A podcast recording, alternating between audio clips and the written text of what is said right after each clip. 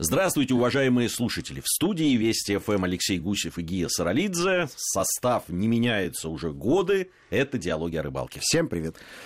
Алексей, я Владимирович, я, давайте поговорим я о том, что... А то мы все в последнее время о э, истории. Ну, это межсезонье, поэтому надо как-то ну, отвлекаться смотри, от ситуации, какое же межсезонье? Посмотри, у нас страна огромная, от Калининграда до Камчатки, Сахалина и так далее. И Курильских островов. И Курильских островов, которые наши. Пускай наши, они наши. думают, некоторые там партнеры. Погода разная. Где-то уже мы вот связывались с нашими друзьями. Так э, люди уже проваливаются радостно по первому льду. Да. Это же обычная история. А где-то уже стоит такой лед, а где-то, что, пожалуйста, что да. уже выходят люди чуть ли не на автомобилях выезжают. Это уже без снегохода, говорят, не пробиться, потому что такие сугробы. Очень с осадками круто в этом году. Снега навалило, особенно там вот в районе Байкала где такая э, ситуация, что если снег туда нападал, его не сдуть никуда. Он там и остается. То есть Байкал, мало того, что там воды много, сверху на лед начинает наслаиваться снег. И люди говорят, что по полтора метра сугроба уже, да, не, уже не пробьешь. Интерес у нас был материальный, это не просто гипотетический, потому как собираемся. Собираемся. Все собираемся, края, да. Обязательно съездим. Съездим расскажем. А, в... У нас э, действительно страна большая, разная, ну, э, разные сейчас метеоусловия, но в принципе постепенно э, все идет к первому льду. Да, где-то он Закует уже не первый. водоемы лед. Первый лед. Ледяной панцирь. Были у нас программы по поводу, э, по, по поводу первого льда, но исходя из, тех, из той ситуации, которая сейчас есть, давай об этом поговорим. Давай, давай я тебя э, сейчас поставлю в ситуацию, в которой э, находится рыба. Представь себе, комнату произвольного размера с одним окном. Лето. На подоконнике стоит цветочек. Ты живешь в комнате, радуешься жизни, смотришь на окно, в которое залетают пчелы, на той цветочек садятся и шуршанием улетают обратно, доставляя тебе невероятную радость. Но тут зима катит в глаза. Причем окно это не окно, а просто проем. Самого окна нет температура стремительно приближается к нулю градусов. Ты понимаешь, что с окном надо как-то решать задачку. И заказываешь стеклопакет. Тебе привозят стеклопакет, а при этом температура в комнате уже в районе 4 градусов по Цельсию. Ты запениваешь, запениваешь все межоконное пространство, а потом бац, и с другой стороны закрывают плотные ставни. Тебе темно ваши, ваши действия. Спать ложишь. Вот, совершенно верно. То есть температура у тебя плюс 4. Э, цветочек на окошке перестает вырабатывать кислород, а начинает его поглощать. И в конце концов превращается в э, замерзший такой э, малоподвижный и малопривлекательный предмет. Он и до этого-то не бегал. Да, и ближайшие 4-5 месяцев э, ситуация не будет меняться. Вот э, что происходит с рыбой. Там, внизу, под слоем льда, на котором слой снега. Ты всегда, и... ты всегда призывал не, не, станов... очеловечивать. не очеловечивать рыбу. Ну, Я тебя призываю сейчас тоже это сделать. Да. А то стало грустно, конечно. Ну, давай немножко очеловечим, чуть-чуть очеловечим.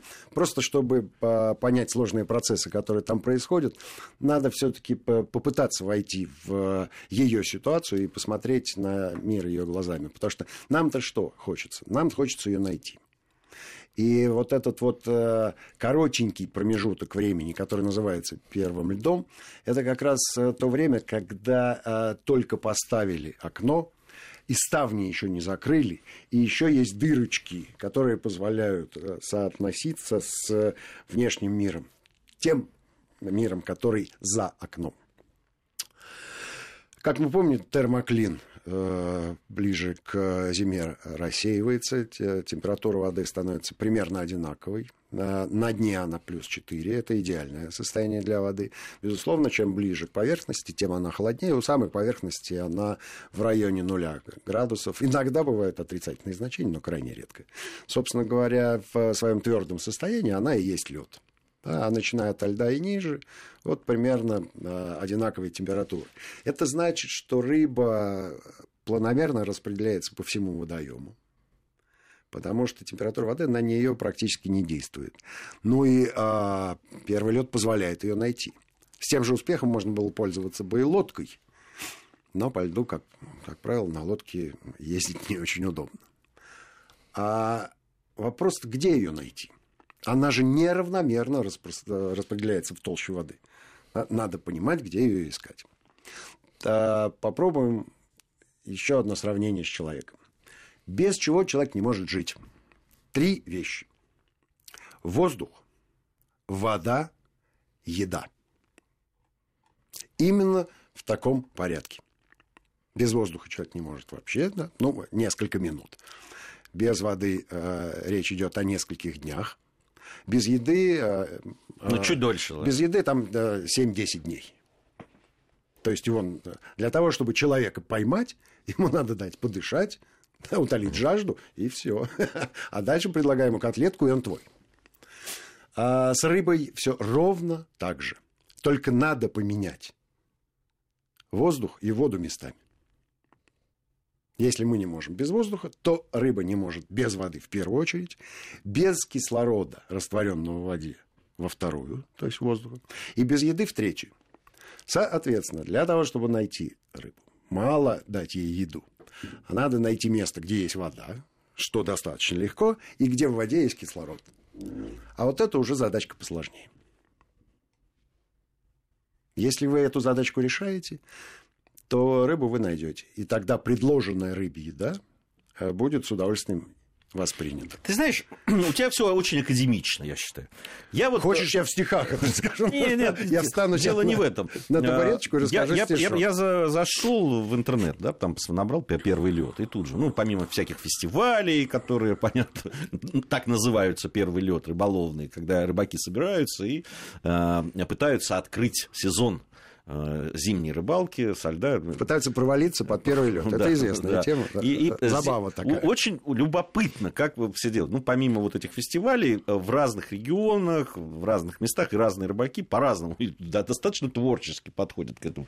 Кто-то э, начинает там ловить э, действительно, ну, классические, да, там, какими классическими способами, там, без мотылка, там, еще где-то, где ну, лед более-менее крепкий. Кто-то угу. э, продолжает там Э, ловить на спиннинг, но теперь называет его зимним спиннингом да, в данном да, случае, бывает, потому что открыт, открытой воды еще много и так далее. И вообще, надо сказать, что это время, оно такого удивительное. Вот ты сказал, межсезонье.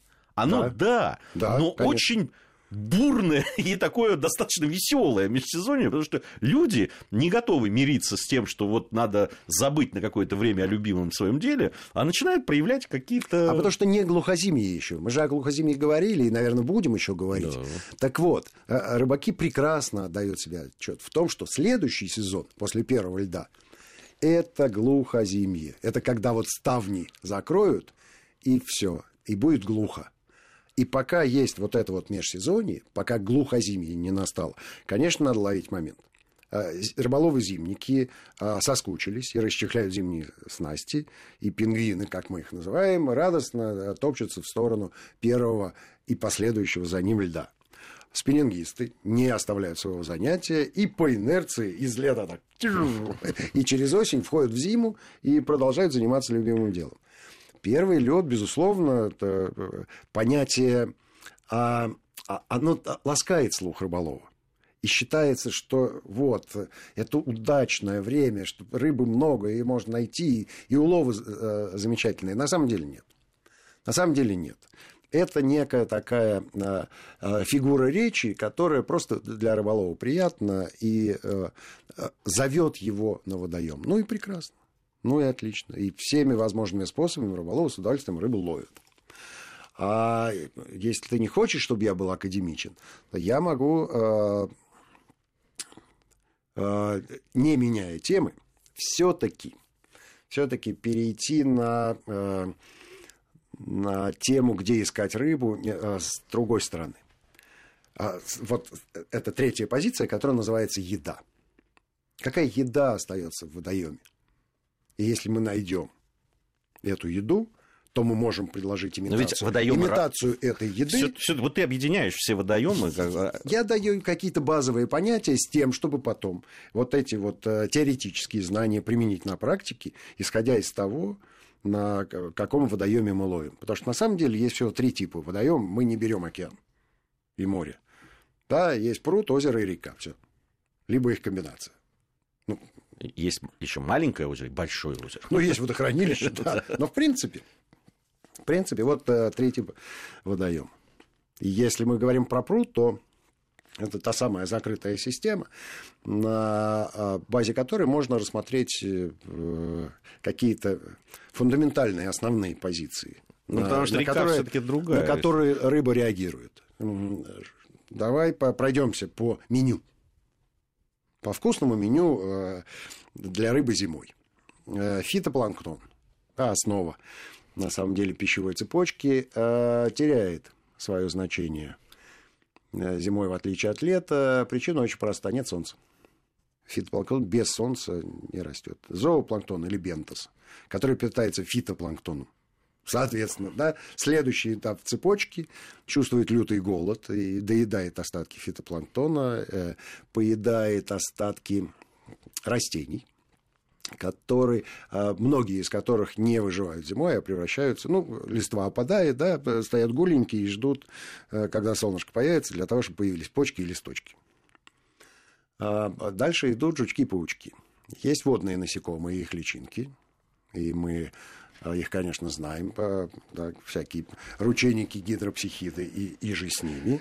И есть, конечно, личинки насекомых, которые живут на воздухе. Но зимой им самое место под водой. Вот. Видимо, мы пришли к тому, что же искать зимой и, и чем питается рыба. Но для того, чтобы продолжить наш разговор, надо сначала послушать новости, затем мы вернемся в студию и продолжим.